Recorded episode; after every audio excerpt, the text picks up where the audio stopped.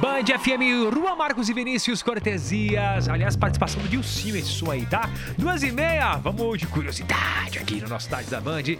Hora, Leozita, de falar da Xuxa. Eu quero saber, a Xuxa continua desempregada Então, meu amor. ou volta como pra você, Poderosa, pra Como Globo? você comentou, ela esteve no caldeirão do Hulk, né?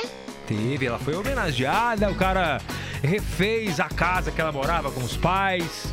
Lá naquele quadro especial dele, né? Que leva os Isso. artistas pra revisitar o passado. Isso. Ela Aham. chorou bastante.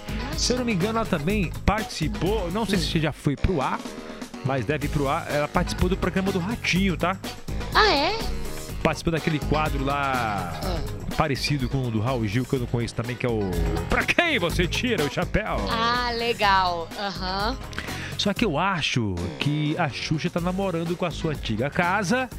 E me parece que há uma forte possibilidade de ela apresentar um programa no famoso, aliás, na famosa fatia do domingo. Lembra que eu falei que vamos fatiar o domingo? Boa, Lê. E ó, por conta disso mesmo, né? A saída do Faustão até dezembro, os quadros, por exemplo, Dança dos Famosos e Show dos Famosos vão virar programas solos e também por temporadas.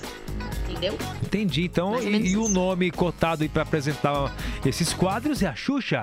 A Dança dos Famosos 2022, que é do ano que vem, vai poder ser apresentada pela Xuxa, exatamente. Que deixou a emissora em 2015 e agora, será que tá de volta então? Ah, Acho que experiência sim, né? não falta, né? A Xuxa é um monstro também da TV brasileira. Nossa, E- demais. E já vem também de um sucesso que é o Dance em Brasil, que ela apresentava na Rede Record, um Boa. programa meio que semelhante, né? Uhum, e Eu arrasou, acho, inclusive. eu acho muito legal a Xuxa voltar, viu? Acho que, Ah, a, eu Globo, também. acho que a Globo tava devendo isso pra ela, viu? Concordo. Xuxa, sucesso, Pra, Sucesso. sucesso pra você, meu amor. A culpa não é minha, não.